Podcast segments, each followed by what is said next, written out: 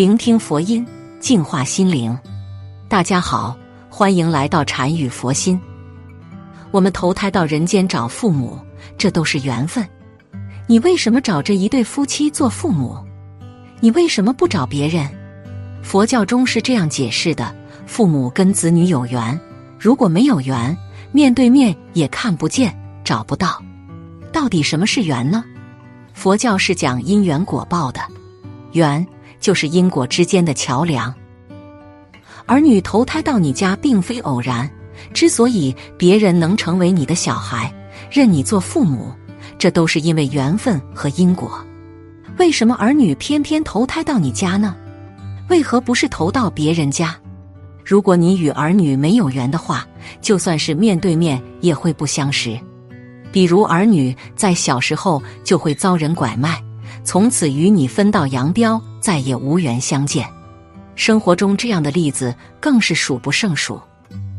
佛教认为，父母和子女有以下四种缘，为人父母的你可要看清楚了。儿女认你做父母，到底是基于何种缘？是善还是孽缘？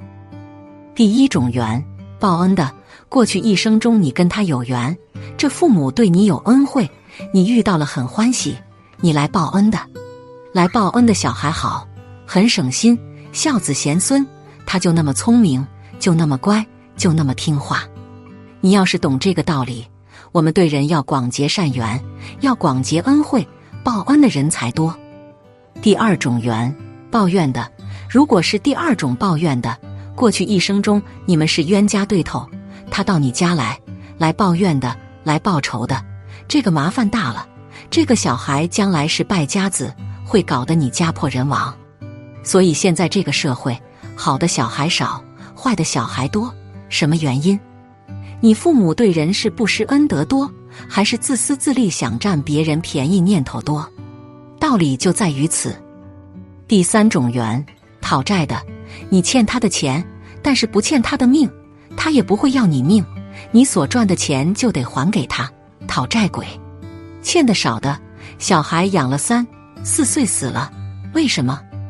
你花了那么多钱，就那么多，他讨完就走了，他跟你没什么感情。不管你怎么喜欢他，他对你没感情。如果是欠的多的，他可能要讨到十几二十岁，供到大学毕业，拿到博士学位走了，这是讨得多的。第四种缘。还债的第四种就是还债的，是他欠父母的，所以他对父母物质生活会照顾很好。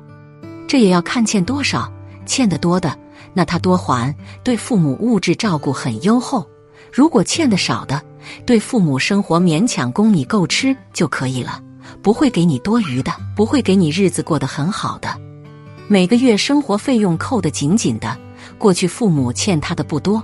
所以他还他的很少，没有这四种缘不会到一家来。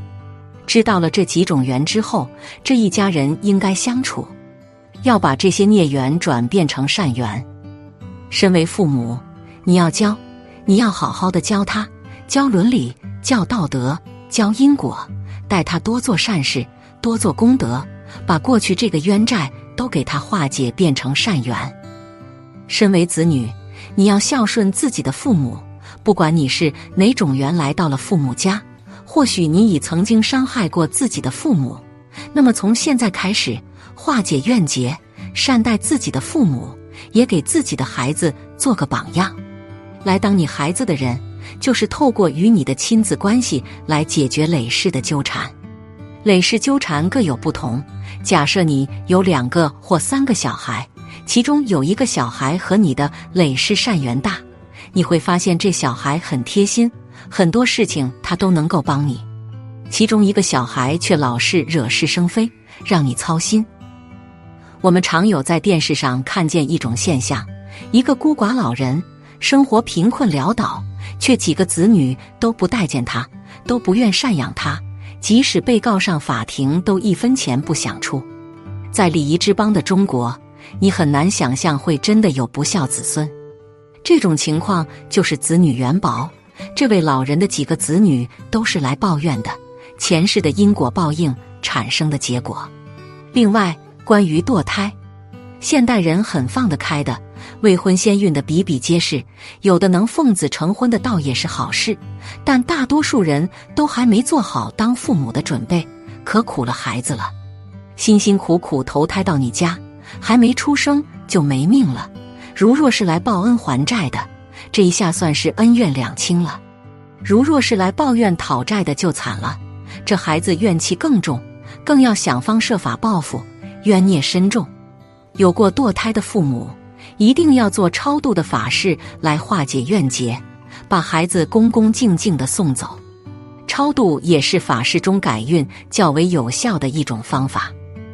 根据因果成负理论，父母今世造下的孽缘有可能会报应在自己的孩子身上，因此我们今生希望能好好修行，多做善事，多积功德，解冤化结。好了，今天的视频到这就结束了。如果您喜欢本期内容，请给我点个赞，也可以分享给您身边的朋友看看。不要忘了右下角点击订阅我的频道，您的支持是我最大的动力。我们下期再见。